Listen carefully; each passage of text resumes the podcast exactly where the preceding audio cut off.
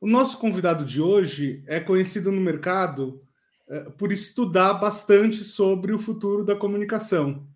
Senhor convidado, a comunicação tem futuro depois da pandemia? A comunicação tem futuro desde que ela consiga acompanhar os movimentos da sociedade. Se ela não conseguir fazer isso, talvez não tenha tanto. Curto e grosso assim? Uau! Então vamos lá. Bem-vindos ao Story Talks Café, seu podcast semanal de comunicação e negócios. Toda semana, eu, Bruno Scartozoni, e o meu sócio que está aí do lado, Paulo Ferreira, chamamos uma pessoa incrível para bater papo.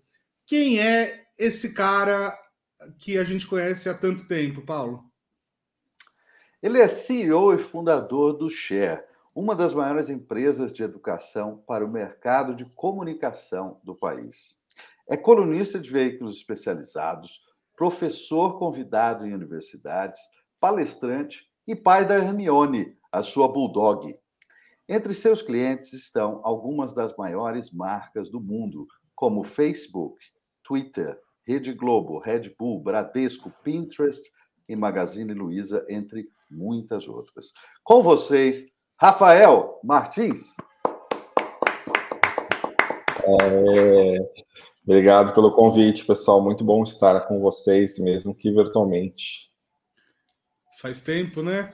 Faz tempo, Faz tempo melhor... que a gente não se encontra em Porto Alegre. Pra... É, pois é, exatamente. Era melhor quando a gente ia comer carne, né? Mas tudo bem. É, eu acho que a última vez, a última vez foi o nosso almoço lá no Twitter. Acho que sim. É. No evento acho do Gama. Exatamente. Acho que sim. Muito, Muito bem. É, Rafael, já, já vou começar com uma, uma pergunta aqui, um pouco antes da nossa de começar o programa. Você estava comentando que você está saindo né, da operação do Share e está tendo uma posição muito mais de, uh, de liderança, de talvez abrir uh, caminhos, né? É, enfim, uma posição menos posição operacional. Posição de CEO mesmo, né? Exatamente, né? Quer dizer, você está deixando de ser aquele CEO de LinkedIn que coloca que é CEO do blog para ser um CEO para valer. É, como é que tem sido esse, esse movimento? Bom, o, assim, fazendo um panorama rápido sobre o Share, né, que é uma, nós somos uma empresa de comunicação, e pré-pandemia a gente fazia só formatos presenciais, e com aglomeração, quanto mais, melhor, inclusive, né? Quanto mais gente nos cursos, quanto mais gente nos eventos. A pandemia veio e, e, e teve um impacto 100% no nosso negócio, e a gente pivotou o negócio para virar uma empresa de educação com tecnologia, que é o que chama no mercado de EdTech. E uma EdTech, né, ainda mais no formato que a gente criou, ela tem muito uma lógica de startup mesmo, né, que é trabalhar com investimento externo, né, de outras pessoas, de fundos de investimento, né, para que o negócio cresça numa velocidade grande. Tem toda uma lógica diferente, que acho que é uma coisa que também a gente pode falar aqui, né, que foi uma transição muito grande, mas especificamente sobre o meu trabalho, eu aprendi com o professor Scott Galloway que o CEO ele tem basicamente duas funções: é garantir que a empresa sempre tenha dinheiro e contratar as melhores pessoas para operacionalizar o plano estratégico. Então, é, é, essa transição que eu venho fazendo, né? É, são duas coisas só, mas que demandam muito trabalho e principalmente um, um, novo, uma nova forma de pensar, assim, né? Porque como eu sou fundador da empresa, não sou um CEO contratado para ser CEO, tem todo um apego emocional até, né? Com a empresa, com as coisas do dia a dia, a empresa tem oito anos e quando ela começou eu fazia tudo sozinho. E depois, com o tempo, eu fui colocando outras pessoas, né? Então, é, poder passar o bastão para essas pessoas de coisas operacionais é um desafio muito grande, assim, né? Não porque tu não confia nas pessoas, mas tem aquela coisa, será que vai fazer como eu fazia? Será que a pessoa entende a importância disso como eu entendo? Né? E, e eu acho que aí isso entra nesse segundo pilar, né? Que é contratar as melhores pessoas para fazer uh, o que precisa ser feito. Então, venho passando isso para as pessoas. E a questão de garantir que a empresa sempre tenha dinheiro é, é muito complexo também, né? Porque vai desde um alinhamento do financeiro e de orçamento, né?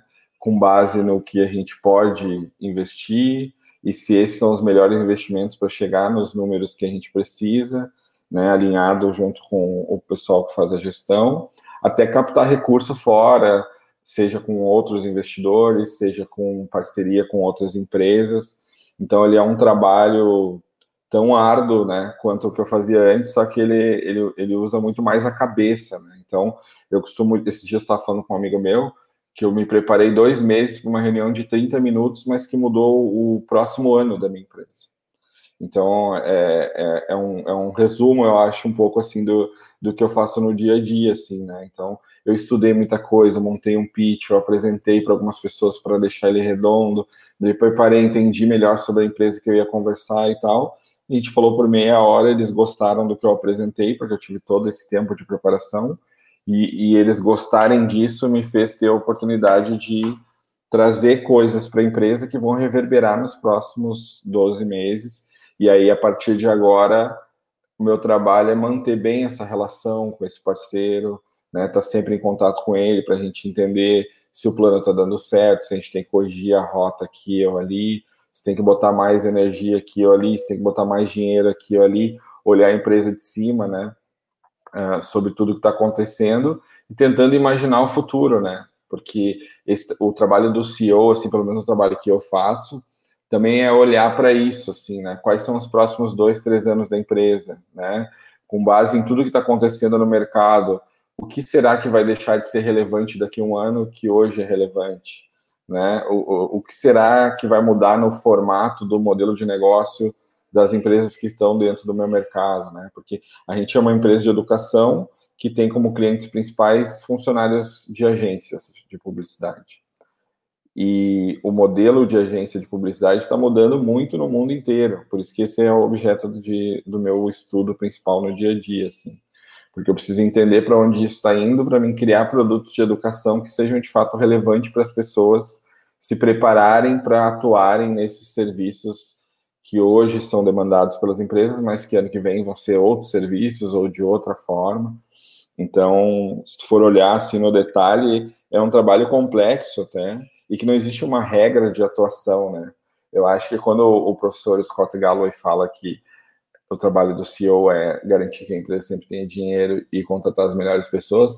É um resumo em um tweet do que faz, mas se tu for desdobrar esses dois pilares, são muitas coisas. Né? É muita coisa, né, Rafael? Uma coisa, bom, enfim, a, a gente tem bastante contato com, com, lideranças, com CEOs, a gente treina muita gente em posições de liderança. E tem uma coisa que uma vez um deles me contou, é, especialmente quando você vem da operação, de algum modo, fundador mais ainda, né? Mas quando você vem da operação e passa para uma posição, como você é, comentou, que é de olhar a empresa de cima. E, e, tem um momento, tem um tempo longo, às vezes, de adaptação a isso, mas tem um momento que a pessoa que fez essa transição para cima, para olhar a empresa de cima, é, ela toma um certo choque, porque às vezes ela esquece que vai ter um monte de gente, talvez, para fazer o que ela fazia antes. Mas o que ela deve fazer agora, ou ela faz, ou caiu porque ninguém resolve. Só uhum. você pode fazer. Então é, tem um certo choque nisso, né? Não tem, não tem cobertura. Não, não tem. Assim, esses dias a gente estava montando o organograma da empresa, né? E a gente tem hoje três C-levels, né? O CMO, o CEO e o CFO. Aí embaixo da, C, da CMO tem uma estrutura de muitas pessoas, né? Head de planejamento, de mídia, de conteúdo, não sei o quê. No financeiro tem o administrativo, o RH, o próprio financeiro. E o meu não tinha ninguém, é, é só eu. No não tem abaixo, não tem ninguém, né? Porque ele é um trabalho, é, assim, até é, é, importante falar sobre isso, assim, que no começo, quando foi decidido que eu ia fazer isso, o meus prime meu primeiro mês de trabalho me sentia um inútil parecia que eu não estava fazendo nada, sabe? Hum. Que estava tudo acontecendo, as pessoas estavam trabalhando no dia a dia, criando, e, e, eu não participava das reuniões, né? Não me incluíam mais nas reuniões. É, teve um dia até que eu entrei numa reunião lá que nem era para mim estar, só para me ouvir, porque eu queria participar, estava me sentindo fora, né? E eu acho que foi um, um trabalho até de autoconhecimento, assim, né, Paulo? um assunto que tu domina bem aí, meu, assim, de entender que, cara, isso não é, um, isso não é uma coisa ruim, né? É uma coisa boa, é uma conquista, né? Vamos dizer assim, que a empresa hoje tem condições de, de ter um CEO, né? De, de pensar no futuro da empresa, de, de pensar nessas coisas todas que a gente está falando aqui e que eu, eu, eu tenho a tranquilidade que eu tenho as melhores pessoas para tocar as coisas no dia a dia. E hoje eu tenho muito mais uma organização com essas pessoas, delas me trazerem coisas mais específicas. Né? Vou dar um exemplo: a gente está tá fazendo um redesign da marca. É, é, isso é uma coisa que elas me envolvem um pouco para dizer: ah, tu quer uma cara mais engraçada, tu quer uma cara mais corporativa, sabe? Porque é uma decisão mais estratégica da empresa como um todo mas uh, eu não vou participar das reuniões com o design, né, para fazer o briefing, para, enfim, fazer todo o processo. E lá no final, provavelmente elas vão me mostrar isso, e aí eu vou dizer, ah, putz, era isso que eu imaginava e tal, né? Então, assim, é, é, um, é um exercício de desapego, né, Paulo, que é difícil. Né? É, é, e, ao é mesmo tempo, um exercício de você efetivamente se apoderar de certas coisas que ninguém mais vai fazer. Né? Que é pensar o negócio no, long, no médio e no longo prazo, que é olhar o negócio de cima, porque ninguém vai fazer isso, até porque ninguém tem tempo para fazer isso. É só Sim. o senhor que tem mesmo, porque o resto esquece.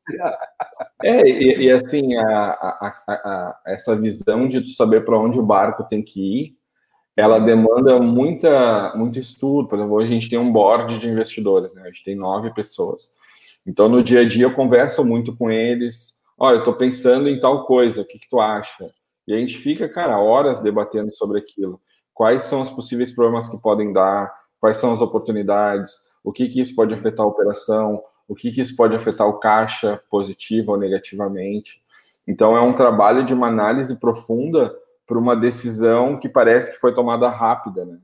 Não, Porque não. tem um trabalho de futurismo aí, né? É, e para não ser achismo, você precisa estudar muito o que é que você está fazendo, claro. Exatamente. Não, e a gente, eu, né, na posição de CEO, eu acabo recebendo muito input assim dos outros, né? Então eu digo muito até para o pessoal das lideranças abaixo de mim, assim, que eu acho que tem duas coisas que me ajudaram muito na minha trajetória, que é saber ouvir todo mundo e saber filtrar o que as pessoas falam, né? Porque muitas vezes a gente não consegue ouvir o que as pessoas têm para falar e muitas vezes a gente não consegue filtrar, né? Então, assim, eu digo até, vou te dar um exemplo. Na semana passada a gente fez uma reunião com um fundo de investimento bem conhecido, assim, tá. e que já investiu em startups que fizeram IPO e tudo mais. Uhum. E o cara falou que tinha uma coisa que eu estava falando que a gente deveria fazer. Ele falou, cara, eu acho que vocês não devem fazer isso. Hum. E aí aquilo pegou para mim, assim, né? Porque, putz, esse cara ele conhece tudo sobre o mercado, conhece sobre empresas de tecnologia, já comprou e vendeu várias empresas e tal. Só que aí eu notei que ele estava falando aquilo com base na experiência que ele não tem e que eu tenho sobre o meu mercado. Que ele entendia sobre negócios, sobre escala é. de negócio e tudo mais. É, porque tem muita coisa nesse mundo das startups e tal, que a gente acha que é um mercado racional, mas ele é muito emocional, né? Assim, as primeiras, as, as primeiras rodadas que a gente pegou, a primeira principalmente, uhum. eu mostrei um plano para os caras e eu tenho certeza que eles entraram por, porque eles confiavam em mim, Rafael, que eu ia executar aquele plano, né? É muito mais isso. Como, como tu acabou de falar, é, é um exercício de futurologia uhum. e que quem uhum. entra e aposta dinheiro nisso é, a pessoa, acima de tudo, acredita que tu vai executar aquilo que tu está falando. Porque é muito mais um trabalho de execução do que necessariamente tu fazer uma projeção mirabolante, assim, né? É, tu vai dizer, ah, daqui dois anos a empresa vai estar vai tá faturando dez vezes o que fatura hoje, e esse aqui é o plano para que isso aconteça. O cara vai te dar dinheiro ou não se ele acreditar que tu vai conseguir executar isso que tu está falando.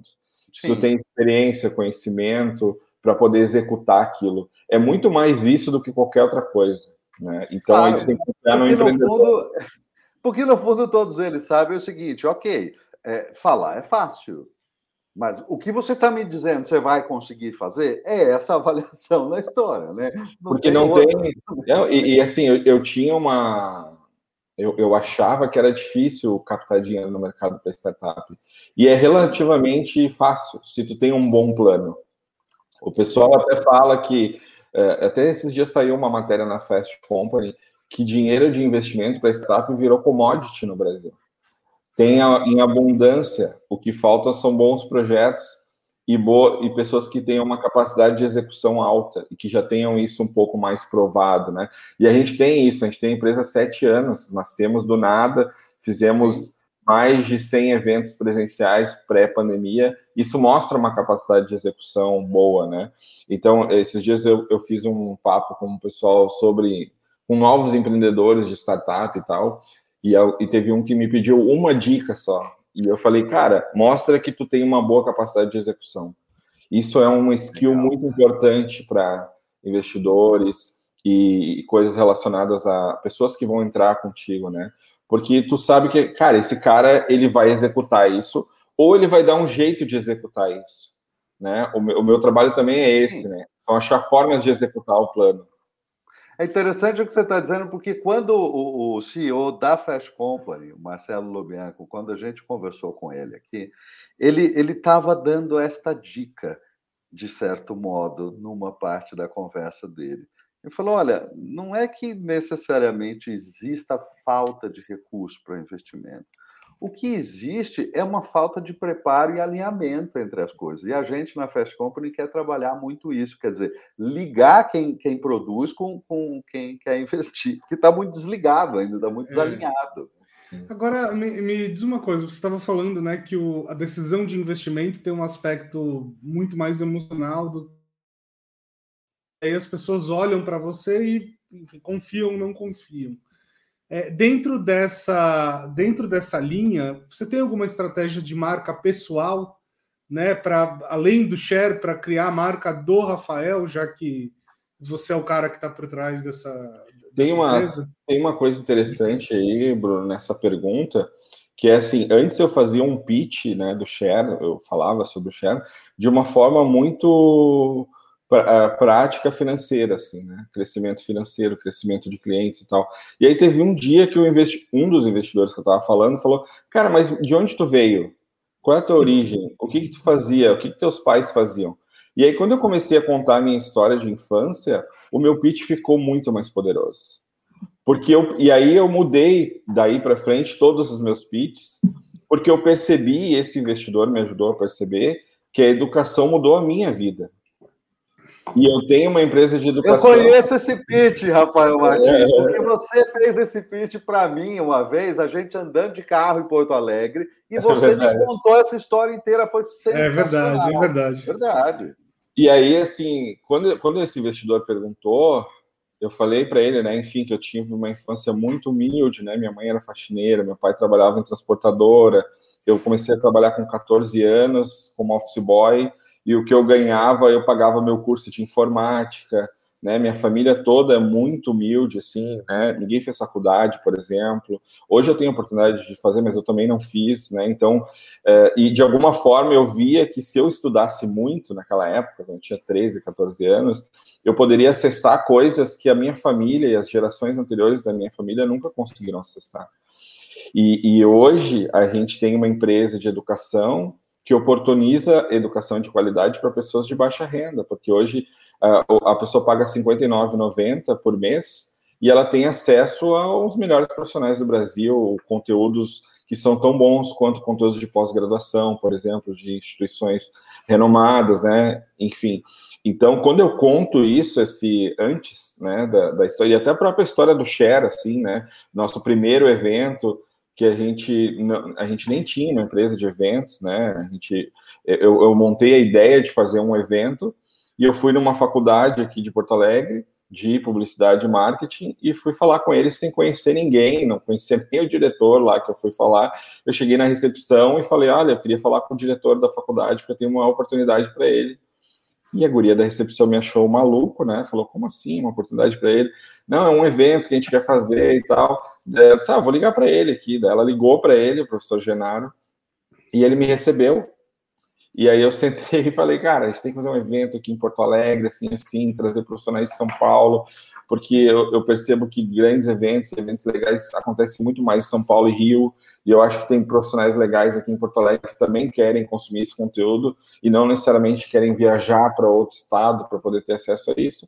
E eu quero fazer o evento aqui com vocês e tal. Em resumo, em 20 minutos, ele falou: Cara, eu acho uma ideia bem maluca, mas eu gosto de pessoas malucas porque eu acho que são essas pessoas que mudam as coisas. Então, é, o que que tu precisa? Daí eu falei, ah, eu preciso do auditório de graça, sem pagar aluguel. Preciso que tu deixe eu divulgar para os alunos que vai ter o evento. E o que mais tu puder, se puder pagar o coffee, já é uma boa, se puder ajudar com a passagem de alguns palestrantes. E aí ele me cedeu o auditório, me cedeu, pagou o coffee, deixou divulgar para os alunos. E depois eu fui falar com outras empresas, mas aí eu já tinha essa faculdade como parceiro, né? E aí fui falar com a RBS, por exemplo, e falei, ó, oh, a gente vai fazer um evento, um dos maiores eventos de Porto Alegre, que vai acontecer na maior faculdade de publicidade e marketing de Porto Alegre, e vocês precisam estar presentes, né, nesse momento, nesse acontecimento que vai ter na cidade. E eles toparam, né? E aí quando eu fui no terceiro, eu falei, cara, que aí eu fui nos meus amigos que tinham agência, menores e tal, eu falei, cara, olha só, eu vou fazer um evento gigantesco em Porto Alegre com a maior faculdade de publicidade. O media partner desse evento é afiliada da Globo aqui em Porto Alegre, que é a RBS. Tu tem que participar pagando a passagem do João da Silva lá e o hotel. E aí, cara, fui passando o chapéu assim para todo mundo. Em 15 dias eu tinha tudo. Tinha o media partner, eu tinha o local e tinha passagem de todo mundo pago, hotel. A gente fez o evento, ele lotou uma semana antes do dia do evento. E aí eu vi que era possível, né?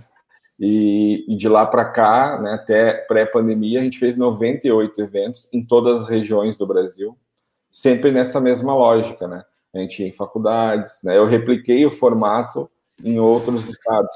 Então, quando eu conto essa história, Bruno, eu sinto que as pessoas gostam mais de mim, assim, da minha história, né? Entendem por que, que eu estou fazendo aquilo, né? De onde saiu essa motivação para criar uma empresa de educação, né? E hoje eu falo para os investidores que uh, tem até a tatuagem do Share aqui na, no meu braço, né? Nossa, não, não, tá dando para ver. Não aqui. tá dando para ver, mas eu tenho a tatuagem do Share aqui no meu braço, que é o S do Share, uh, e, e, e, que é uma coisa muito além da própria empresa, né? Compartilhar faz parte da minha vida, a educação é compartilhar, né?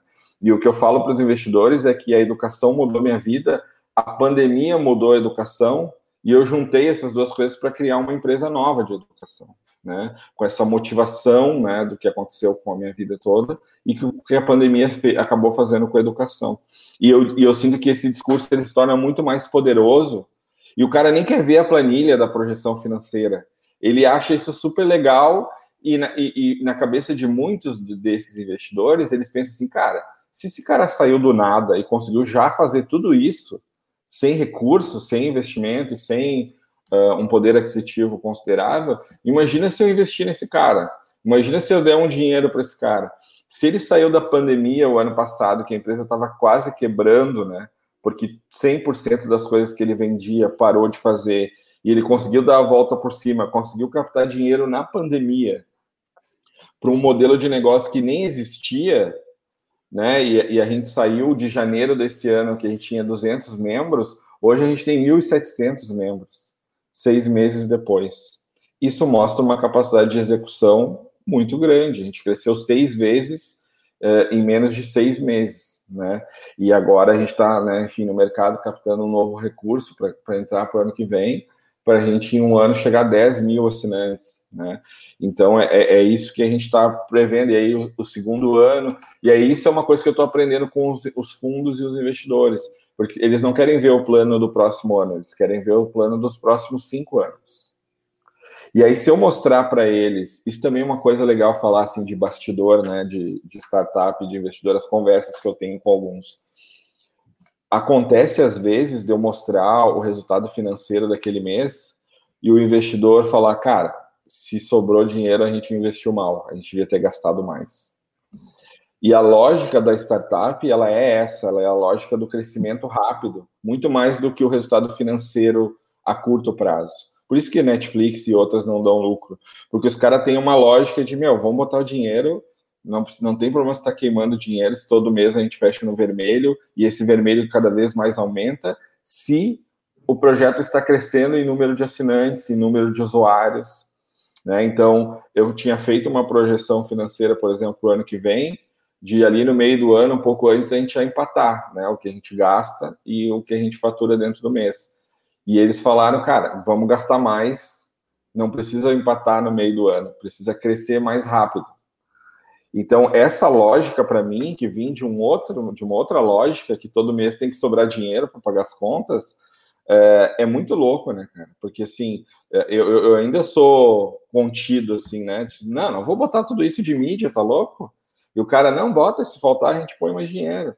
E tu tá perto dos fundos, é bom, porque os caras realmente vão botando dinheiro. E eles têm uma lógica de, eles chamam de posto de gasolina, né?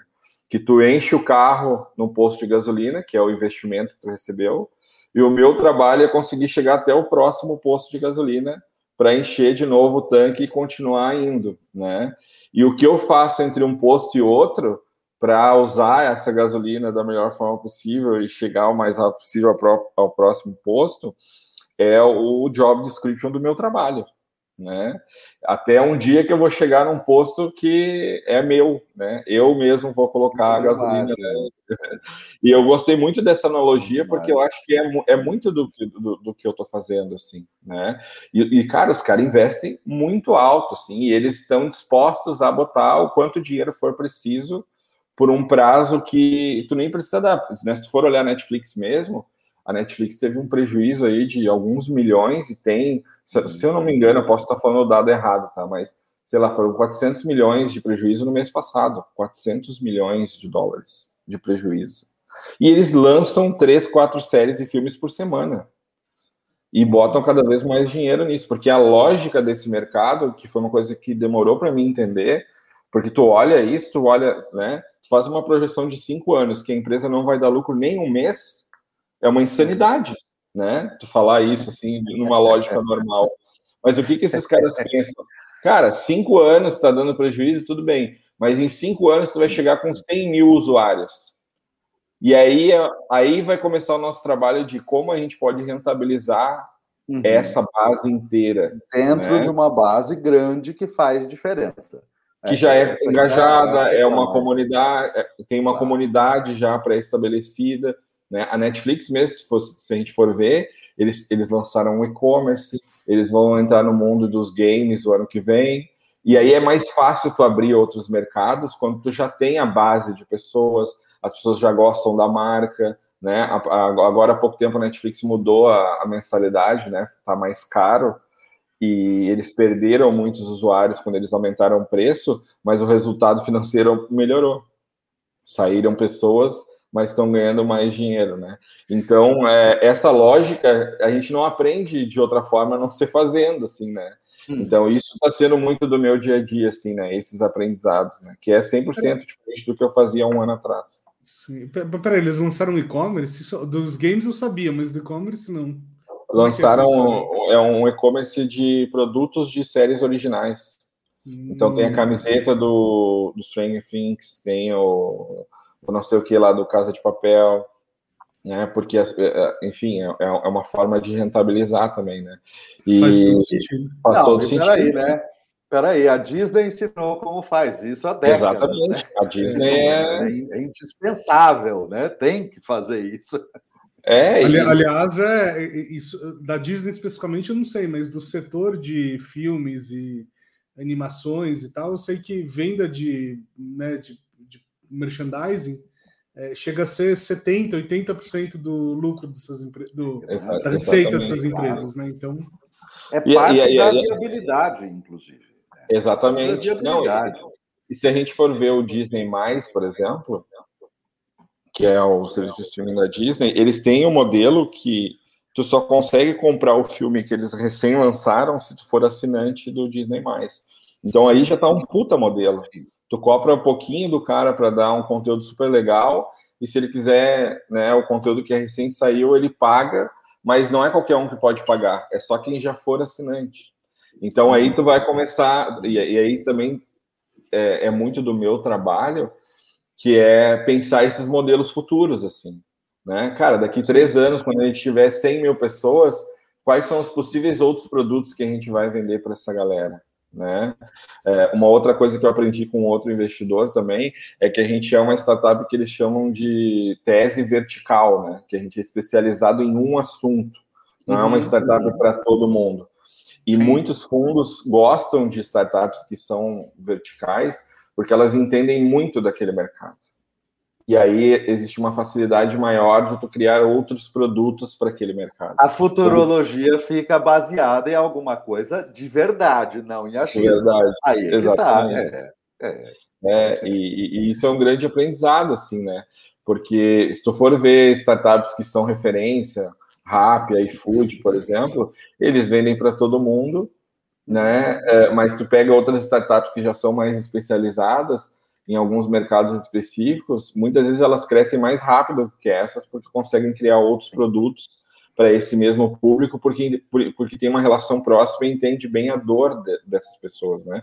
O nosso negócio mesmo, por exemplo, falando um bastidor aqui, eu, eu, gosto de ouvir podcast de bastidor, então quando eu venho falar, eu também gosto de falar de bastidor. Boa, é, que é quando a gente, no início do ano, eu achei que quanto mais conteúdo tivesse dentro do, do Clube Share, melhor. Só que aí a gente começou a ver algumas pessoas cancelando a assinatura porque tinha coisa demais e ela não estava conseguindo acompanhar.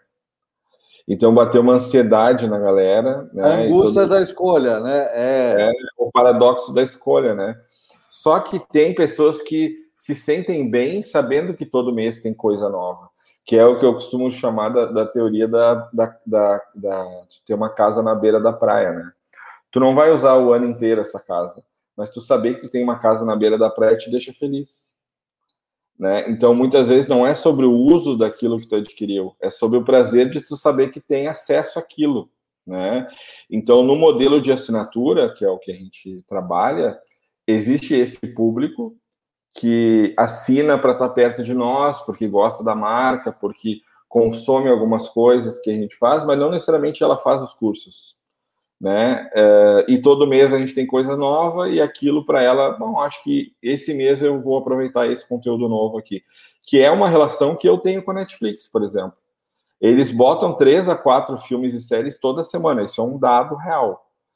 É, mas eu acesso, sei lá, duas vezes por mês a Netflix, quando eu tenho um tempinho ali, e, e eu vou procurar direto nos últimos que foram adicionados, adicionados recentemente né? Porque eu, de alguma forma eu gosto de novidade. Então, a gente agora, por exemplo, está nesse momento, a gente contratou uma rede de planejamento para ela mapear esses perfis de pessoas dentro do, da plataforma, né?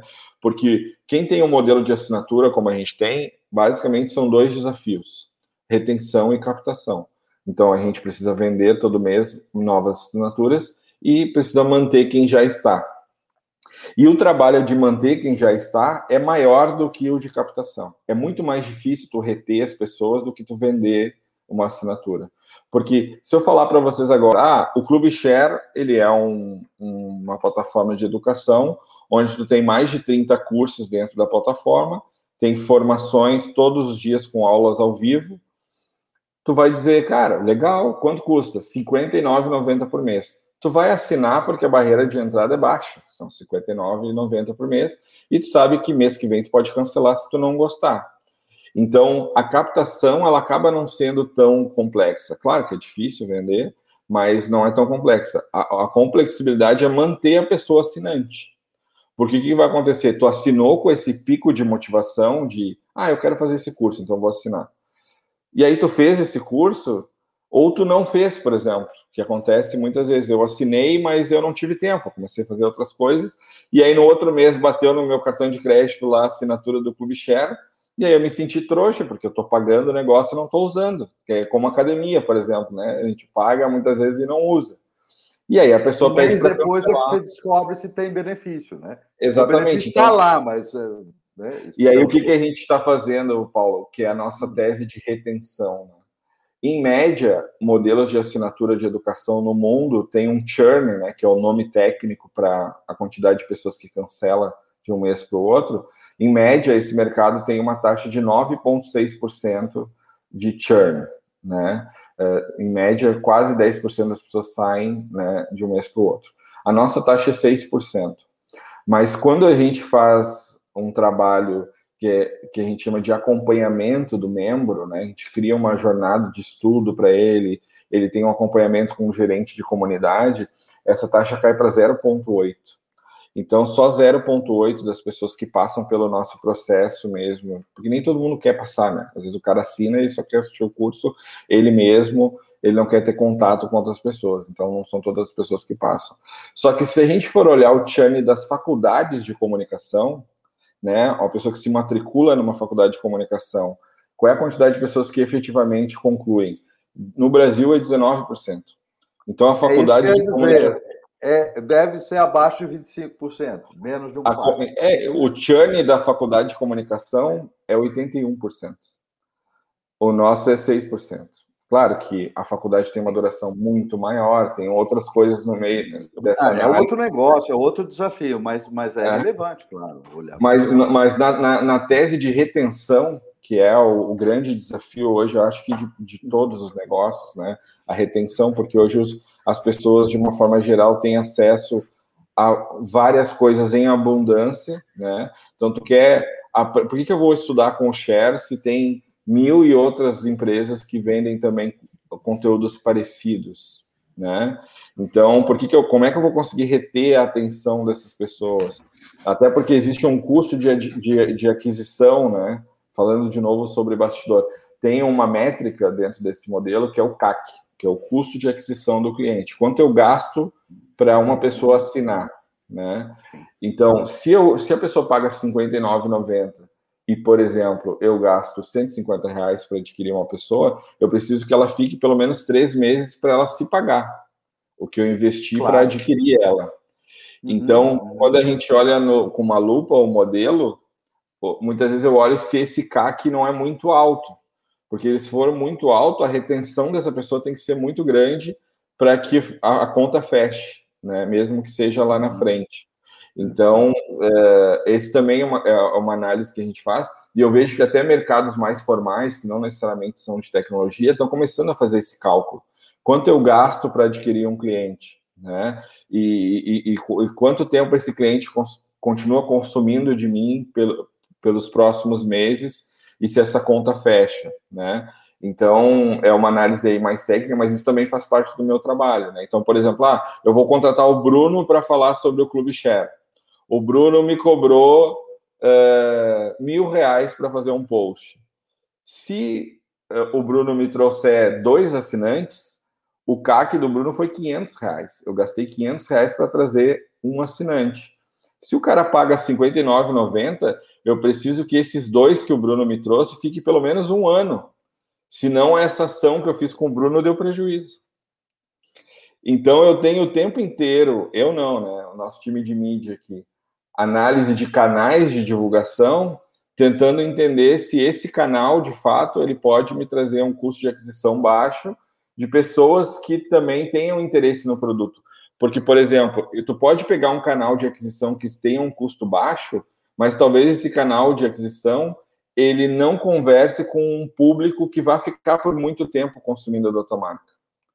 Talvez o cara comprou aquilo ali porque o Bruno falou que era bom, mas o cara não tem muito fit com aquele produto. Então ele vai cancelar no primeiro mês. Então é, é, essa tese de retenção eu vejo que é uma coisa que muita gente está estudando no mundo inteiro, assim, né? É, porque existe um poder de escolha das pessoas muito grande. Então é muito difícil tu reter a atenção das pessoas para o teu produto, para tua empresa, né? E, e, isso é uma coisa que a gente faz no dia a dia. Tanto que hoje, uh, na minha previsão de crescimento de equipe, o setor que mais vai crescer é o setor de gestão de comunidade. A gente vai contratar muito mais pessoas para fazer isso, porque a gente estava prevendo, por exemplo, tá, mas quando a gente tiver 10 mil pessoas, será que a gente vai conseguir ainda assim fazer uma call de 15 minutos com a pessoa para ajudar a fazer o plano de estudo dela? Será que a gente não vai ter que ter um algoritmo um chatbot que faz isso? E aí a gente percebeu que justamente o que as pessoas gostam é ter contato com um ser humano, poder fazer, falar com uma pessoa, né? Porque além de tudo, as pessoas estão muito perdidas hoje. Elas não sabem muito bem o que estudar né, para onde ir, o que, qual é o futuro da minha carreira, o que, que eu tenho que fazer é, ou não. Isso é uma coisa interessante, isso que você está falando. E ainda mais em comunicação, né? Ainda mais em comunicação. Pois é. Não, porque a, o paradoxo da escolha vem junto, né, participa desse paradoxo da escolha atual, uma sensação que é um pouco nova para os modelos de assinatura. Porque antes eu tinha um paradoxo de escolha, porque eu chegava no supermercado, tinha marca demais, eu não sabia o que escolher. Mas eu não tinha comprado nenhuma ainda. Eu tinha que. Esse era o meu paradoxo. Qual era a minha compra? Hoje a gente tem um outro aspecto que é o seguinte: eu já comprei, eu já paguei, e eu sei que tem uma prateleira imensa de coisas que eu posso escolher. E às vezes isso aumenta a minha angústia de escolha ainda, porque eu já sei que está lá e eu ainda não escolhi. Sim, não, é exatamente ainda. Isso, exato. Não, e, o, e, o, modelo de assinatura, ele tem uma lógica de concierge, né? Eu costumo falar isso para o pessoal aqui internamente. Sim. Porque eu vou pagar para o cara e ele vai resolver minha vida aqui, ele vai dizer o que eu tenho que estudar, ele todo mês vai me trazer as novidades, ele vai, ele vai fazer essa curadoria por mim, não sou eu que vou ter que fazer.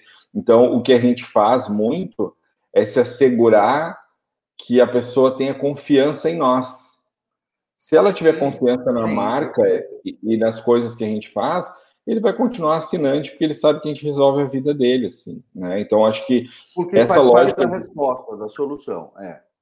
É e, e, essa lógica de concierge eu gosto muito porque é, é, o que a gente busca, né? Alguém que nos diga o que a gente tem que fazer sobre uma determinada área, sobre um determinado serviço, até sobre um determinado produto, né? Então, é, uma outra coisa que a gente trabalha muito aqui internamente é criar novos elos da pessoa com a gente. Porque quando, quanto mais elos tu tiver com o cliente, mais difícil vai ser dele cancelar a, a relação contigo. Então vamos dizer que a pessoa assinou hoje, né? E aí ela assinou porque ela quer fazer um curso específico. Ela tem um elo de ligação com a gente. Mas aí, quando ela assinou, ela entrou num grupo de WhatsApp que tem profissionais que vivem e sentem as mesmas dores que ela sente. Então, ela tem o segundo elo de conexão com a gente. Aí a gente criou um happy hour que a gente faz uma vez por mês e ela acha super legal esse happy hour porque ela pode conhecer pessoas de outro país, de outros, de outros estados, enfim. Então, ela tem um terceiro elo com a gente. Então, o trabalho dos gestores de comunidade é criar mais elos com as pessoas porque talvez o elo do curso ela não tenha tempo, mas ela tem outros elos que fazem ela continuar sendo assinante. Então, de uma forma geral, mesmo para modelos que não são de assinatura, quanto mais elos eu tiver com esse cliente, mais difícil vai ser dele cortar essa relação ou tu entrar no, no, no grupo de pessoas que não são tão relevantes para ele, porque ele não vai conseguir cortar todos esses elos ao mesmo tempo. Ou talvez tenha um que seja muito importante. Esses dias eu estava falando com um aluno nosso ele assinou o clube desde o ano passado. E aí eu falei: Ah, quantos cursos tu fez? Nenhum. E eu falei: Ué, mas por que, que tu tá assinante? Ele falou: Cara, eu gosto de estar perto de vocês. Eu gosto de saber que eu tenho acesso a vocês. Eu tô no grupo do WhatsApp ali, eu vejo que às vezes as pessoas mandam dores que eu também tenho. E aí alguém dá uma opinião aqui, outra ali que já me ajuda a pensar melhor. Então isso para mim tá bom. Então tu vê que essa questão de múltiplos elos com o cara é muito bom porque talvez esse elo do grupo para o cara é mais importante do que eu lançar curso todo mês.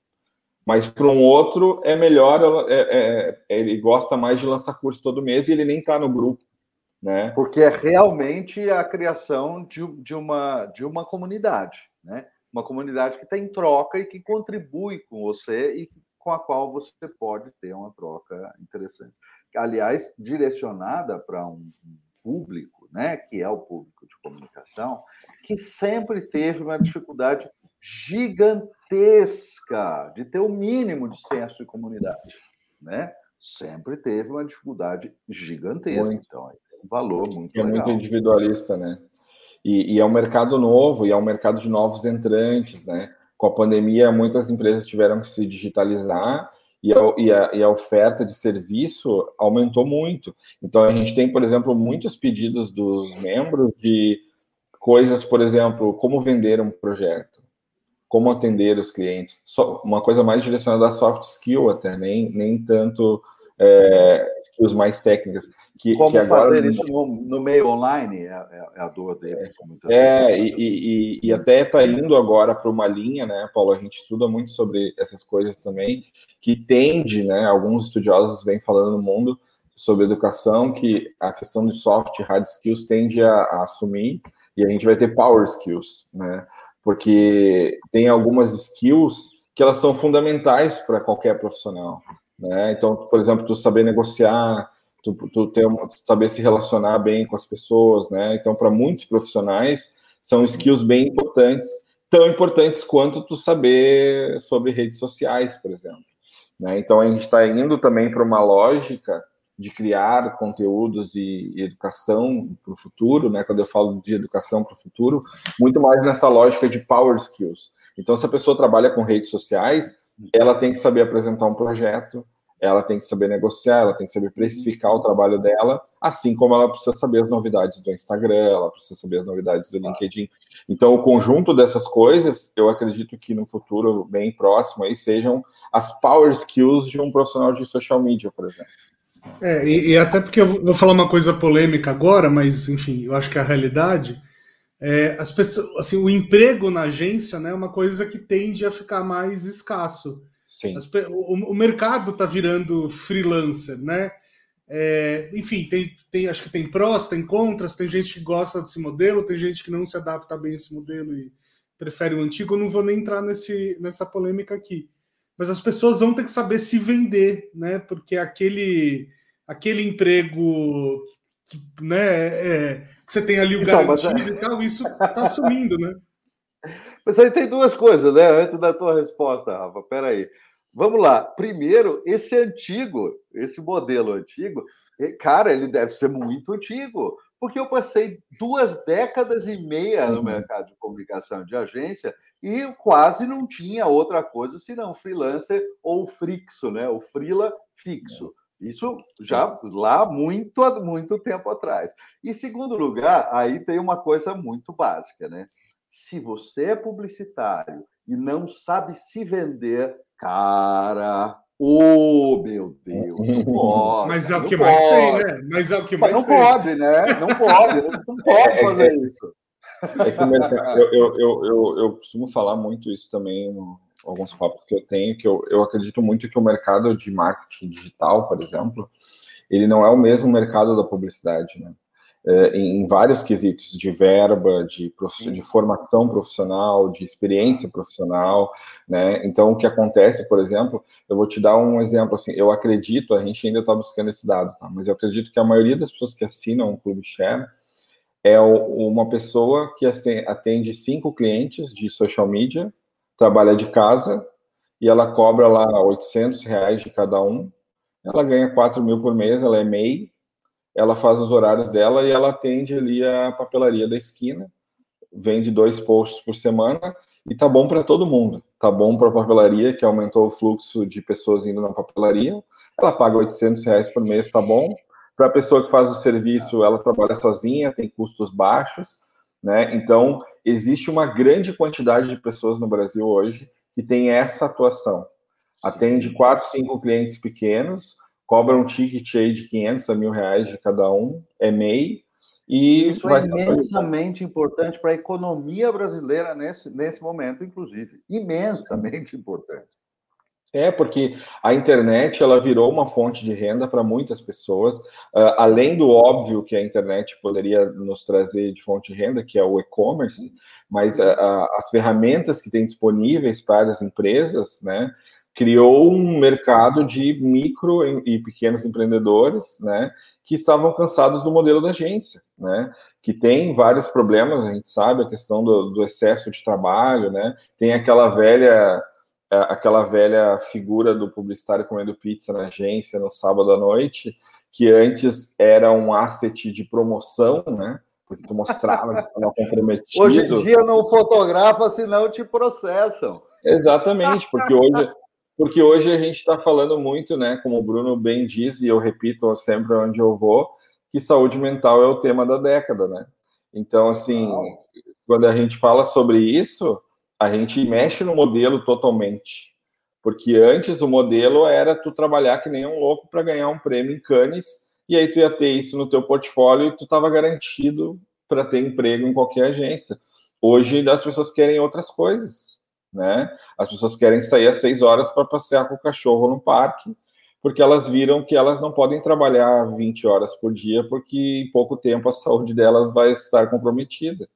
Né? Então, é, a gente. Por isso que quando o Bruno me perguntou sobre o futuro da comunicação, cara, é só tu olhar toda semana tem uma polêmica de agência fazendo coisa errada, de campanha errada. O próprio clube de criação, né, soltou aí, não sei se vocês viram os últimos dias aí uma campanha. Eu, eu vi a polêmica, mas eu não consegui assistir o vídeo. Você tem o link em algum lugar aí? Eu queria ver o não, vídeo. Tenho, não conheço a polêmica. Fala aí qual é a polêmica da. Mas é, mas é, é, é, é eles lançaram uma campanha, né, que relativiza uh, alguns movimentos uh, contra os negros e diversidades, minorias e tal. Uh, e, cara, 2021, né?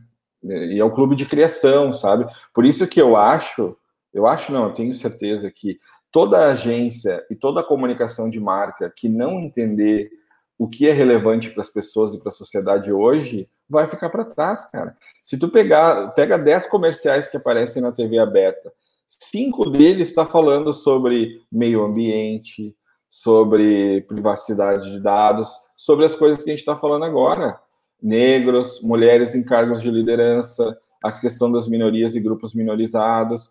As pessoas estão falando muito sobre isso e as marcas precisam acompanhar isso e olhar cada vez mais para isso, senão elas vão ser cada vez mais questionadas, né?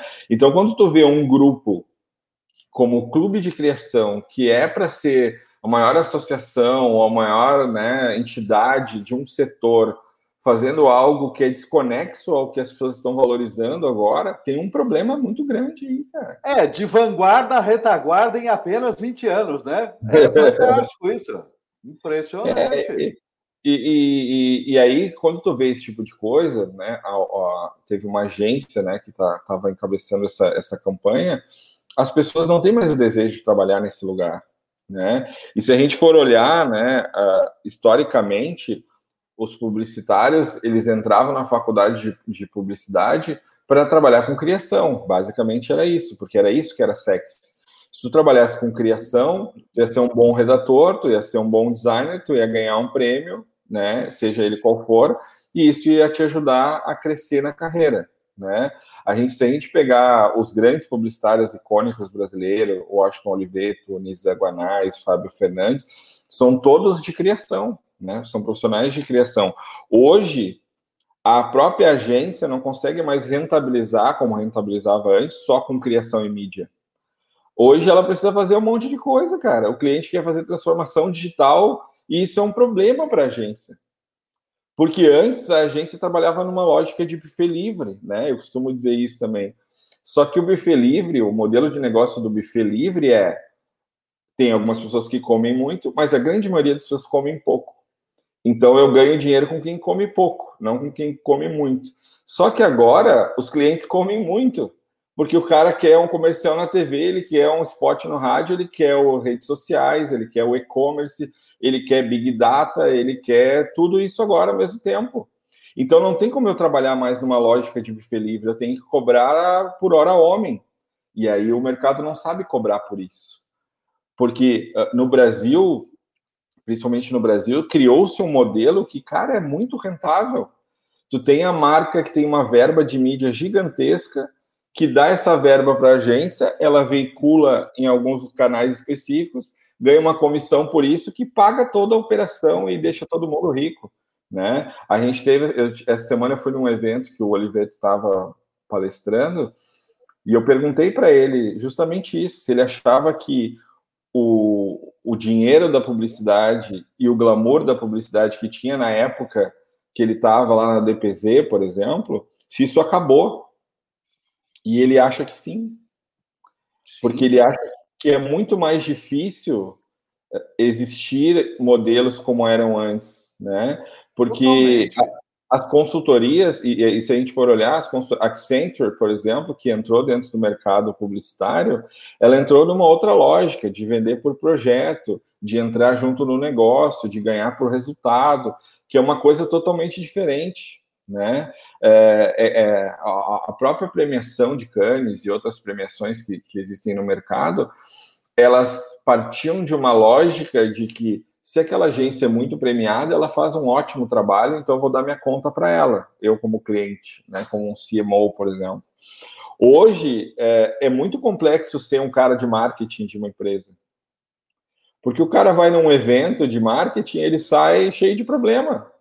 Porque falaram lá no evento que ele tem que ter chatbot, que ele tem que ter um setor de big data, que ele tem que ter dashboards na TV, que ele tem que usar o TikTok e o Instagram virou o TikTok. O cara tá cheio de problema, velho. Mas, Rafa, aí, aí também é, é, é, é claro que é, é, uma transformação muito grande, tudo, mas também a, a, o ponto de comparação que você jogou, eu vou te dizer que é um ponto de comparação é, que chega a ser muito cruel com a realidade do século XXI. Porque eu vou te contar o seguinte: na época do Oliveto, é que o Oliveto estava saindo, né, no final da carreira do Oliveto, Oliveto na DPZ, quando ele saiu de lá, eu trabalhava numa afiliada da DPZ. E então eu tive lá algumas vezes, a gente convivia, não todo dia com, com todos eles, mas estive lá algumas vezes. E, Rafa, a DPZ naquele momento uh, era uma, uma visão do Olimpo. Né? Era muito ligado à arte, à, à profundidade das discussões, o, o, nível das conversas dentro daquela casa naquele momento. Era uma coisa assim que as pessoas no, nos dias de hoje não fazem a menor ideia, nem farão jamais. Aquele Olimpo não se reconstrói nunca mais. Sim, também acho. Não, e, e até é, é, o Oliveira estava falando sobre isso, né? Que ele criou muitas coisas que entraram na cultura popular. Né? Como tu cria uma, como tu cria publicidade hoje que entre na cultura popular? Né? É uma coisa muito mais difícil do que naquela época, né? E, e, eu, e eu costumo dizer que se a gente for colocar de uma forma geral, a publicidade há um tempo atrás, ela era muito, como tu falou, artística. Ela era como uma galeria de arte Hoje a publicidade ela tem que ser arquitetura, né? Porque ela precisa olhar para aquele ambiente, precisa criar coisas para aquele ambiente, precisa saber os dados daquele ambiente para saber onde vai colocar cada uma das coisas, mas ela não vai abrir mão do design de interiores, tem que ser bonito igual. Né? Então, pois é, tudo acho... isso é verdade. Agora, a questão, uma questão importante também é que quando você pegava um grupo de pessoas, e a gente tinha, claro, é, né, do Alive, Petit, Zaragoza, Washington Oliveto, o Nizam passou por lá também, quer dizer, um monte de gente ali ligado nessa, nessa coisa. Agora, o mais assustador era o repertório, a cultura geral, o repertório infinito daquela gente infinito. Você podia conversar do que você quisesse. Eles conheciam de absolutamente tudo, porque eles liam de absolutamente tudo, eles entendiam algo de qualquer coisa no mundo. Então era um Sim. repertório inacreditável. Era não, mas espera aí, aí, aí, aí, eu vou, aí eu vou entrar. Isso não é um problema só da publicidade, né? O mundo Sim, inteiro, não. de uma forma geral, está sendo muito mais burro, né? Claro. Isso, aliás, cientificamente reflete no QI que vem caindo. Tá? vem caindo. Hum. Não, eu, eu falo isso muito também, que o mercado de marketing digital e as pessoas que trabalham, muitas pessoas que trabalham nesse mercado, eu costumo dizer que entraram numa festa que já estava acontecendo há muito tempo. E aí tu começa a ver erros, né, de comunicação que o cara não entende a essência do marketing porque ele não muitas vezes nem estudou sobre isso. Ele fez um curso de mídia no Facebook e ele é um profissional de mídia do Facebook. Só que ele, ele não, não sabe o que é semiótica, meu bem. Ele não sabe o que é semiótica. Ele nunca ouviu Exatamente. falar disso. Exatamente. Então, então, assim, tu tem um monte de profissionais trabalhando no mercado de comunicação que entraram no meio da conversa, não, não sabem o início, né? Tem, tem muitas faculdades até de, de publicidade eu estava esses dias falando com uma pessoa que trabalha com a gente.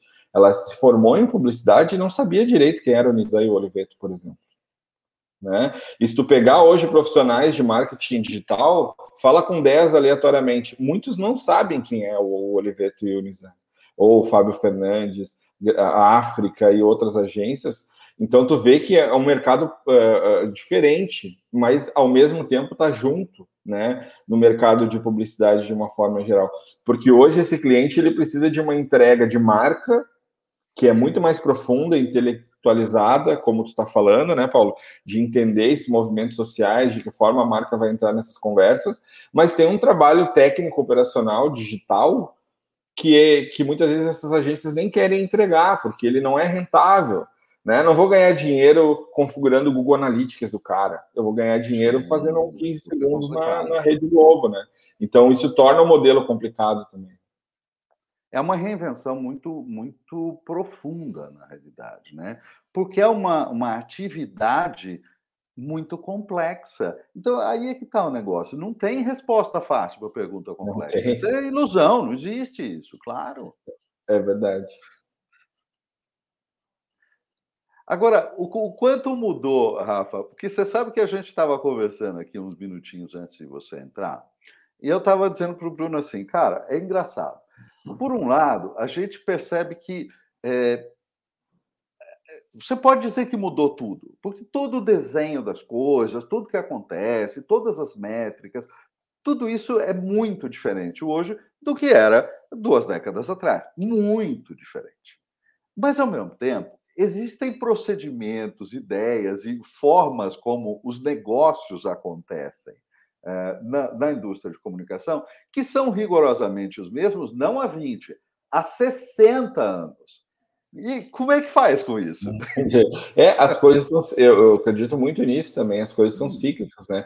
Tu pode pegar, por exemplo, os, quanto, quantos segundos são stories no Instagram? 15 hum. segundos, coincidentemente a mesma duração de um comercial da TV. Sim, claro. Né? Um spot de rádio, né? um TikTok, um anúncio que tu vai uhum. fazer nas redes sociais. Então, se tu for ver, claro, tem algumas coisas novas que vieram, mas assim, a forma de tu emocionar, de tu engajar as pessoas, é, trazendo, claro, essa nova camada, algumas novas camadas, né, de saúde mental, como a gente falou, do ESG, né, que estão falando tanto agora, né, questão de, de governança do meio ambiente e tal, é, mas tem muita coisa que não muda, né, de fato, assim, né? As pessoas, esses dias eu estava numa discussão sobre ter carro ou não ter carro, por exemplo. As pessoas gostam, tem pessoas que têm sonho de ter carro. Mas existe a economia compartilhada, né? Que até eu li um ótimo texto de uma professora nossa, Dani Lazarotto, que ela falou que, nesse texto, que quem comprou a ideia da economia compartilhada na pandemia se ferrou porque a pessoa não tinha nada, ela tudo que ela tinha era compartilhado, ela não tinha carro porque ela usava Uber, ela não, não tinha casa porque ela ficava em Airbnb, ela não cozinhava porque tinha um iFood, só que aí quando essas pessoas se viram num momento financeiro delicado, ela não tinha nenhum bem para vender. Então quem que estava certo? Será que era a geração anterior que trabalhava para ter bens como uma segurança financeira? Ou será que essa geração nova que só quer usar as coisas e não ter a posse das coisas. Será que a pandemia não nos mostrou também que em momentos de crise, e aí é só uma reflexão, né? Uh, em momentos de crise é, é importante tu ter uh, bens, por exemplo, que podem te dar uma segurança financeira, né, para um momento difícil que tu possa ter. Então eu acho que o que nos venderam, né, por exemplo, o Uber vendeu que ia melhorar o trânsito e piorou o trânsito. O Airbnb nos, nos vendeu a ideia de que agora a gente ia ter, né, enfim, o Airbnb é a empresa que não tem nenhum quarto uh, de, uh, né, não tem nenhum quarto de hotel. Só que acontece, acontecem muitos problemas no Airbnb que nem são resolvidos. Né? Então, assim, eu acho que não, muitas. Peraí, você falou, só não entendi uma coisa. Você disse que o Uber, entre as coisas que ele vendeu, tem muitas, na verdade, mas entre as coisas que ele vendeu, ele disse que ele ia ajudar como solução para melhorar o trânsito nas grandes metrópoles. Sim. E aí você falou, não, mas piorou o trânsito. Hum, não entendi. Como assim? Piorou o, esse mercado, né, de uma forma geral, porque é, as coisas que muitas coisas que acontecem com a própria Uber, né, é, de é, coisas relacionadas à sociedade mesmo, assim, né, assaltos que tem, é, coisa, as pessoas violentam, né, enfim, pessoas dentro do Uber, é, a, a, questão da, da, do quanto as pessoas recebem, que é pouco, o cara tem que trabalhar muitas horas para poder ter uma rentabilidade ok. Uh, o que eu quis dizer, na verdade, é que esse modelo ele trouxe uma ideia de que isso ia ser a salvação desse mercado, né, de, de, de transporte público, por exemplo. Né? E a gente viu que o, que o que veio foi uma precarização do trabalho de muitas pessoas, né, problemas sociais que acabaram vindo dentro desse modelo também, tanto que muitos, muitas empresas semelhantes ao Uber quebraram, porque é um modelo que é difícil de tu rentabilizar, é difícil de tu crescer da forma como ele se apresenta, né, de uma forma geral. Tem um artigo do, do New York Times, até não sei se vocês colocam links na descrição do, do, do podcast, mas se colocarem eu posso mandar para vocês, que fala justamente, pode, pode just, justamente sobre isso, assim, qual é a responsabilidade social das big techs? Né? Qual é a responsabilidade do Facebook no discurso de ódio, na proliferação do discurso de ódio? Qual é a responsabilidade do, de iFood, Rappi, a própria Uber na precarização do trabalho? Né? É, tem um malefício e um benefício. Eu acho que esse tipo de coisa, é, é para mim, pelo menos, eu vejo isso como um convite à reflexão, né? Porque nos Sim. trouxeram a ideia de que essas big techs iam salvar o mundo.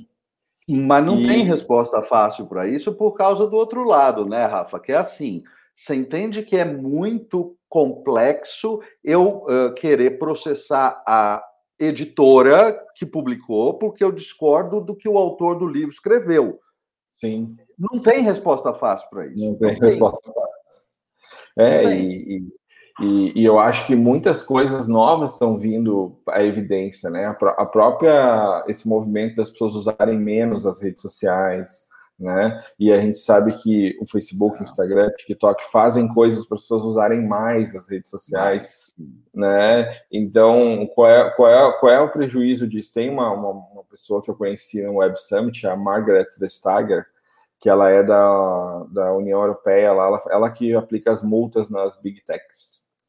E ela falou em um painel que eu participei lá do Web Summit que a partir do momento que a gente usa uma rede social que filtra o que a gente vai ver, existe um, um, um, uma, um desafio para a democracia, né? Porque tu está se alimentando só de coisas que tu acredita, Sim. tu não tem, tu não tem uma, uma, claro. uma, outra opinião ou uma coisa que tu não gosta. Então, qual é o e papel? Que autoridade social? essa rede tem para filtrar e com qual viés ela vai filtrar? Exatamente. Então, são coisas é... que a gente nunca discutiu, né? A gente, a gente só usa e acha que é bom, mas e os malefícios disso, né? E é complicado, porque até se você falar assim, não, não vai ter viés nenhum, vou deixar o algoritmo filtrar. O algoritmo aprende viés também, né? Nada é simples aí. É, é nada é simples. Nada. E aí eu vi, eu vi outro dia um, uma crítica que eu achei super interessante. Tipo, é, o Twitter, por exemplo, baniu o Trump. Tá, legal. Acho que muita gente concorda que talvez fosse necessário.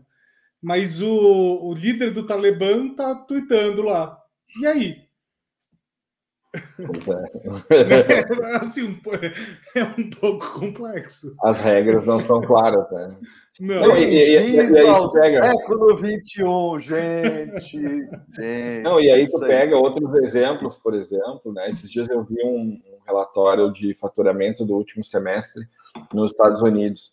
A Amazon faturou, não lembro exatamente o número, mas 15 vezes mais que o Walmart. Sim, qual é o, qual é o risco social para uma empresa que tem tanto dinheiro, né? Uma empresa só que detém tanta riqueza, né? E, e, e, e tem é, até hoje é, um sindicato. É uma pergunta. É, mas é, não é uma pergunta nova, né? Porque Microsoft, Apple, Google também tem um domínio dos seus campos que são assustadores. É, a, e, a ideia de, de monopólio vem derretendo, na verdade, faz tempo, né? Sim, e eu acho que tem aí, só que eu acho que tem um fator novo aí, Paulo, que é, porque eu também pensava isso, assim, eu disse, tá, mas grandes empresas que detinham boa parte do dinheiro do mundo sempre existiam. Só que eu acho que tem uma camada nova hoje que elas sabem os dados, né? E tu saber os dados de comportamento das pessoas te dá um poder maior agora, que talvez antes, mesmo essas empresas que tinham muito dinheiro não tinham hábitos de consumo, sabem tudo que eu faço, para onde eu vou, né? Então, e, e isso eu acho que tem aí um, uma preocupação social que é uma coisa que não se discute muito, assim, a própria Amazon, né, hoje existe, existe um sindicato de funcionários da Amazon, porque acham que a Amazon paga pouco, paga pouco seus fornecedores, paga pouco seus funcionários, né, tem uma questão de desigualdade é, de é, tem o livre mercado, mas a Amazon acaba esmagando muito os fornecedores, os concorrentes. Então é, existe um comitê antitrust, né, nos Estados Unidos que, que chama esse cara para conversar. sempre foi acusado de fazer, né? É, também. O Walmart né, sempre mas... foi acusado de esmagar os seus fornecedores que é isso que estão falando sobre a Amazon. É, e, e eu acho que essas re... e aí foram criadas regras analógicas, vamos dizer assim, mas tem poucas digitais, né? Regras digitais, né? De, de, de, controle dessas coisas. E a, a Margaret Vestager ela fala muito sobre isso, né? E, e eu acho que é uma reflexão que ainda a gente está começando a ter, né? E isso vai reverberar no meu modelo de negócio, né? Porque se isso vai impactar Facebook, Twitter e outras redes, as pessoas que fornecem serviço para essas redes, elas vão ter que aprender coisas novas, vão ter que fazer coisas de outro jeito. E isso vai lá na ponta virar um curso novo, uma qualificação nova, um conteúdo novo que eu tenho que trazer para o pessoal. Então, é, é um pouco disso que, ao mesmo tempo, né? Tudo isso ao mesmo tempo. Então, então quer dizer, faz parte do seu job description de CEO uh, ficar estudando sobre o mercado também, né? Porque alguém precisa ter esse tempo, né? Com certeza, sim, porque é, essa, essa mudança do Instagram, por exemplo, que teve agora de ser mais TikTok, cara, a gente já, já estavam falando sobre isso ano passado já. E eu percebi que, olha, já que isso tende a acontecer daqui a uns meses, eu preciso ter curso de vídeo, porque todo mundo precisa saber fazer vídeo, edição de vídeo. Se o, se o formato TikTok é o que vai vencer, eu preciso ensinar os caras a fazer isso, né? Se agora Uh, chatbot é uma coisa que todas as empresas vão querer colocar no atendimento, tem que ter um curso de chatbot lá. E isso tu estuda muito tempo antes, né? Essa questão do ESG mesmo, no Web Summit em 2018 já estavam falando sobre isso. Uh, eu vi uma palestra da Lisa Jackson, que é vice-presidente da Apple, ela abriu o evento em 2018. E ela, eu achei que ela ia falar sobre os novos iPhones, novos Macs, e ela ficou 30 minutos falando o que a Apple estava fazendo para que os produtos que eles vendiam não agredissem tanto o meio ambiente. Ela estava falando isso em 2018. Né? Então, assim, não é uma coisa nova. Só que é, essas tendências, de uma forma geral, elas começam né, muito tempo atrás e elas demoram um tempo para se tornar mais popular. Né? O próprio ESG é uma coisa que ainda está sendo discutida uh, em empresas grandes, né? Se criando uma organização. Então, empresas pequenas e médias nem falam sobre isso, né? Então, acho que é uma coisa que tem um tempo de maturação ainda, essas tendências, mas de fato acaba reverberando no dia a dia, né? Ah, sim, sim, sem dúvida nenhuma. Agora, deixa eu voltar um pouco uh, lá atrás no papo com uma pergunta aqui que eu estou segurando, porque a gente foi, foi, foi avançando longe. em vários assuntos, a gente abriu várias abas aqui. É, a gente já conversou algumas vezes sobre isso, né? Sobre a sua vontade de permanecer em Porto Alegre, né? Eu sei que vários investidores até já chegaram até você e falaram assim: pô, você tem que mudar para São Paulo, você tem que ir para um outro lugar e tal. E, eu sei que você tem Porto Alegre no, no seu coração e é uma vontade continuar aí e tal. Como é, como é que você vê isso? É, isso já aconteceu várias vezes. Já, muitas pessoas falaram para ir para São Paulo, mas eu acho que a, a, própria criação do Share, da forma como a gente fez, a gente sempre partiu de uma lógica diferente, assim, né? Porque muitas pessoas até acham que o Share é uma empresa de São Paulo, né? Quando eu falo que é de Porto Alegre, muita gente fica assustada, né? Como assim de Porto Alegre e tal? É, mas o que eu percebi logo quando a gente criou o Share é que formatos né, de educação assim de mais qualidade acontecem muito em São Paulo e Rio, né? Porque é onde estão as maiores agências, é onde está o escritório do Facebook, do Twitter, de outras empresas de uma forma geral, é onde está a maior verba publicitária, de mídia, enfim. E quando eu fiz o primeiro evento aqui em Porto Alegre, eu senti um mercado muito grande e que estava ávido por esse conhecimento. Né? Então, o que a gente fez depois desse primeiro evento foi levar esse mesmo evento para outros lugares além de São Paulo. Então a gente fez em Curitiba, a gente fez em Goiânia, a gente fez em Belém do Pará, a gente fez em Manaus, que tem mercados também grandes, tem muitos profissionais, muitas agências, veículos e tudo mais. É, de uma ideia de democratizar mesmo a educação de uma forma geral, né? E o que eu aprendi, assim, eu morei um ano em São Paulo e eu, e eu tenho plena consciência, assim, que para mim São Paulo é um país à parte do Brasil, assim, né? Economicamente, é, é, é, muito, é tudo muito diferente, assim, em São Paulo. Mas eu hoje tenho uma relação com São Paulo para beber de coisas que tem em São Paulo e não viver em São Paulo. Porque, enfim, eu, eu nasci aqui em Porto Alegre. Isso é o bom, isso é o bom. É, Toda razão. E, Aliás, todos nós concordamos com isso, né? É, ninguém mora em São Paulo mais aqui. tu não mora também, Paulo, em São Paulo? Achei que tava morando. É, tecnicamente eu moro em Mariporã, é que eu moro na Serra da Cantareira aqui, então é, é, é da fronteira aqui de na São fronteira. Paulo, mas não é São Paulo e, e essencialmente não é, é, morar na inserção da metrópole. Né? Eu moro uhum. numa vizinhança que é, que é mais distante e que é muito tranquila, muito diferente da sensação de metrópole. Que Sim. já houve uma época que, ok, bacana, legal, mas eu acho que isso tem, um, tem uma época que a gente precisa e vive isso, né? Depois Sim. cansa muito. Né?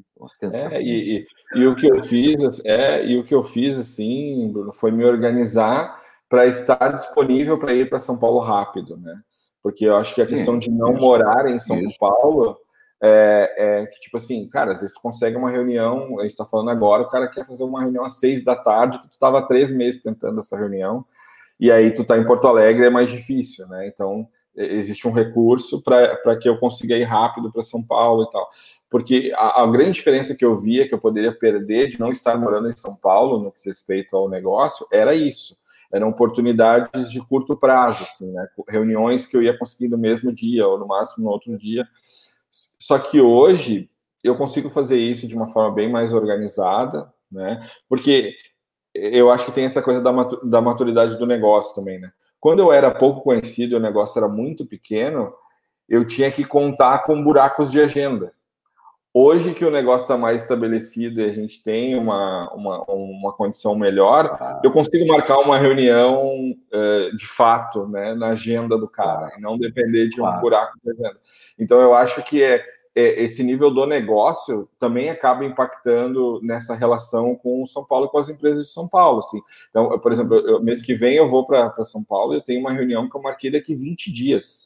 Né? Então, eu, eu organizei essa semana para almoçar com pessoas que moram lá, jantar com outros, fazer algumas reuniões, eu fico três, quatro dias e volto para cá. Porque aqui tem uma questão de qualidade de vida.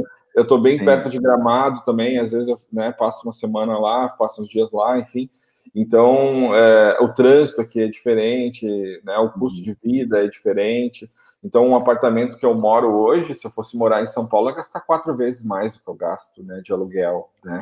É, mas, mas, mas, mas, mas de novo, a gente, é, pode falar. A gente, a gente fez uh, alguns negócios e uh, algumas, uma série de reuniões principalmente 2019, 2020, muitos negócios e reuniões com gente na Europa, seja Madrid, seja em, Portugal, né? E aí o que acontece?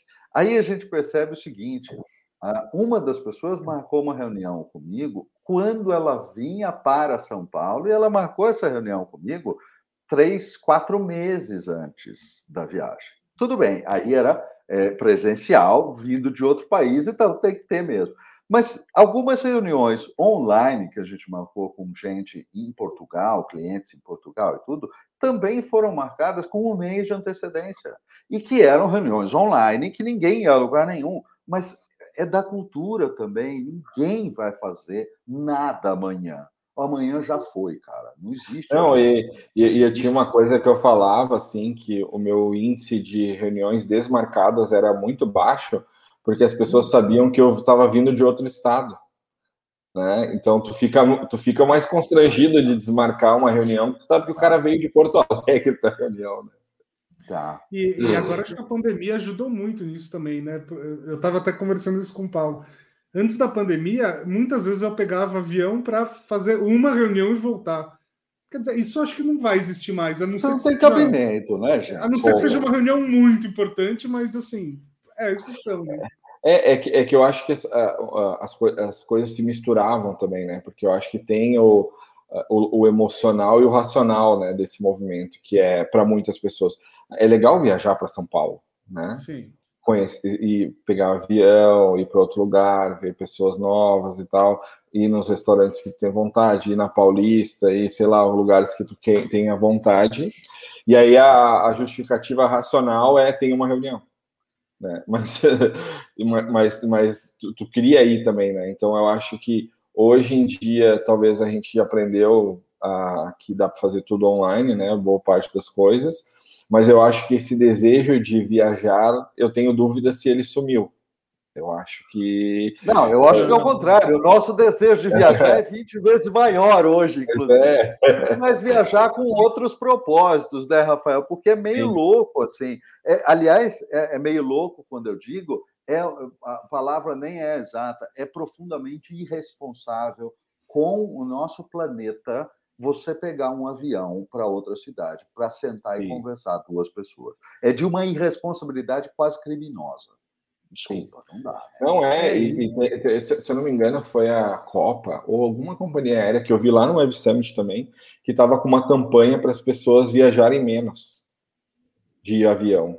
Perguntando, você precisa mesmo viajar de avião, porque é o meio que mais polui o meio ambiente, né? O avião. Assim, é maravilhoso que você possa, mas, cara, você tem que dosar esse troço, né? É, mas eu acho que. Isso, isso aconteceu em grandes empresas também, né? É por exemplo, a gente conhece vários executivos que às vezes pegavam um avião para fazer uma reunião em, sei lá, Nova York ou alguma outra cidade, e não é Sim. que ele estava viajando para comer num restaurante ou ver uma peça na Broadway. Não, terminava a reunião, o cara já voltava para o aeroporto para voltar. Isso, isso é inviável, né, hoje em dia. É, isso, isso eu acho que sim, mas eu, mas eu acho que tem esse é. fator humano aí também, da pessoa querer ir também, né? Além é, de, do negócio. Não, esse, esse não muda, esse não muda e a gente é. quer cada vez mais. Mas eh, história, historinha engraçada, por exemplo. Eu trabalhei com o Valteli Longo, que é irmão do, do Walter Longo. O Valteli foi presidente da JW Thompson, de, de outras, eh, tanto no Brasil quanto no Chile. E eh, ele era, num tempo, responsável por toda a Operação América Latina. E ele me disse que várias vezes, não foi uma, várias vezes, ele pegou o avião uh, num dia, foi a Nova York, fez uma reunião, uh, às vezes dormiu e pegou o voo de volta. E às vezes não dormiu, pegou o voo de volta e dormiu no voo. Então, assim, Sim. cara, meu Deus. E tudo bem, na época que ele está contando, não havia internet de alta velocidade, não dava para fazer videochamada de, desse modo. Mas fazia-se isso muito, né? Sim, não, com certeza.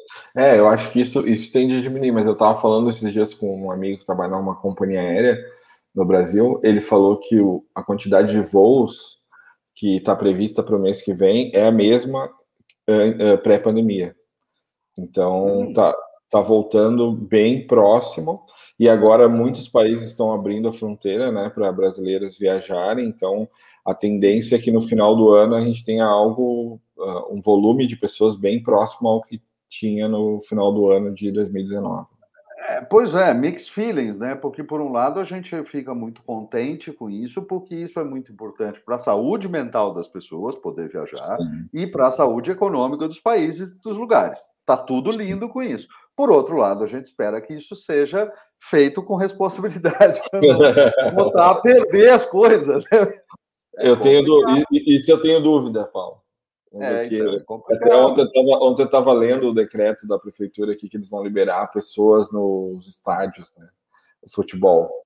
E aí uma das regras é o cara usar máscara. Qual é a probabilidade das pessoas usarem máscara no estádio de ah, futebol? Desculpa, a gente, a gente é. já teve essa, essa amostragem em Belo Horizonte, né? Que é o que aconteceu em Belo Horizonte no jogo do Atlético. E qual é, qual é a possibilidade das pessoas manterem o distanciamento de dois metros? É zero. Não está falando sério, né? E você sabe que isso me faz lembrar, lá no começo da pandemia, quando estavam ainda discutindo se iam mandar as crianças para a escola ou se não iam mandar as crianças para a escola, lá no comecinho, e alguém uhum. falou assim, não, porque a gente precisa conscientizar as crianças. Eu não sabia se eu ria ou chorava. Uhum. Porque, cara, se você teve, em algum momento, um filho que teve, vamos dizer assim, três ou quatro anos de idade, você sabe que ele vai lamber o corrimão da escada. Vai! Gente, não existe conscientização de uma criança de quatro anos. Não, não, não tem isso. Então... É, gente, vamos, vamos, já que a gente está falando vamos, de eventos, vamos, vamos aproveitar lá, e falar lá. aqui do GAMP, né, Rafael? Já que a gente está falando de corrimão, vamos falar do evento. Olha só, para quem não, não conhece, o GAMP é o evento de storytelling né, que o Share promove uh, todo ano, né? Às vezes mais de uma vez por ano, inclusive. A gente já está em qual edição, Rafael? É... Sexta. Sexta? Era mais ou menos isso que eu tinha em mente, sexta ou sétima. Então a gente está já na sexta edição e esse ano vai ser a primeira vez que o GAMP acontece online gratuito, não é isso? É isso mesmo. A primeira edição foi lá no Mackenzie. Não sei se tu lembra, Bruno, dessa primeira lembro, edição. Lembro, lembro muito bem. Era para 50, 60 pessoas. Depois a gente foi evoluindo, fizemos no Twitter várias, várias vezes, e esse ano, pela primeira vez, a gente vai fazer ele online e gratuito. Então a gente abriu as inscrições fazem dois dias, já tem mais de mil inscritos, então tá, tá bem legal. E tem, e tem nomes bem legais, né, Bruno? Tem nomes muito legais, alguns deles, inclusive, que já passaram por esse programa, né? Tem o Nilo Rondelli da Matel, tem o Preto Zezé da CUFA, tem. Opa. Quem mais que tem? Tem o, o Alejandro, o filósofo. Tem. Uma, uma é quase um evento muito... do, do Story Talks Café, aliás. Olha só.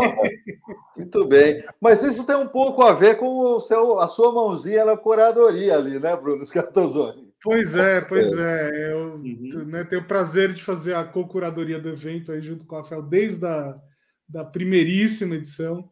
E, e putz, é muito legal, né? É, ver que o Rafael apostou num evento de storytelling quase meia, não, mais de meia década atrás, né? Quando se falava muito pouco do evento. Ah, lembra, na primeira edição a gente tinha dúvida se ia pegar ou não, né? A gente sim, fez um evento sim, só de meio-dia para 50 pessoas e lotou. É, era, era desde... só uma parte.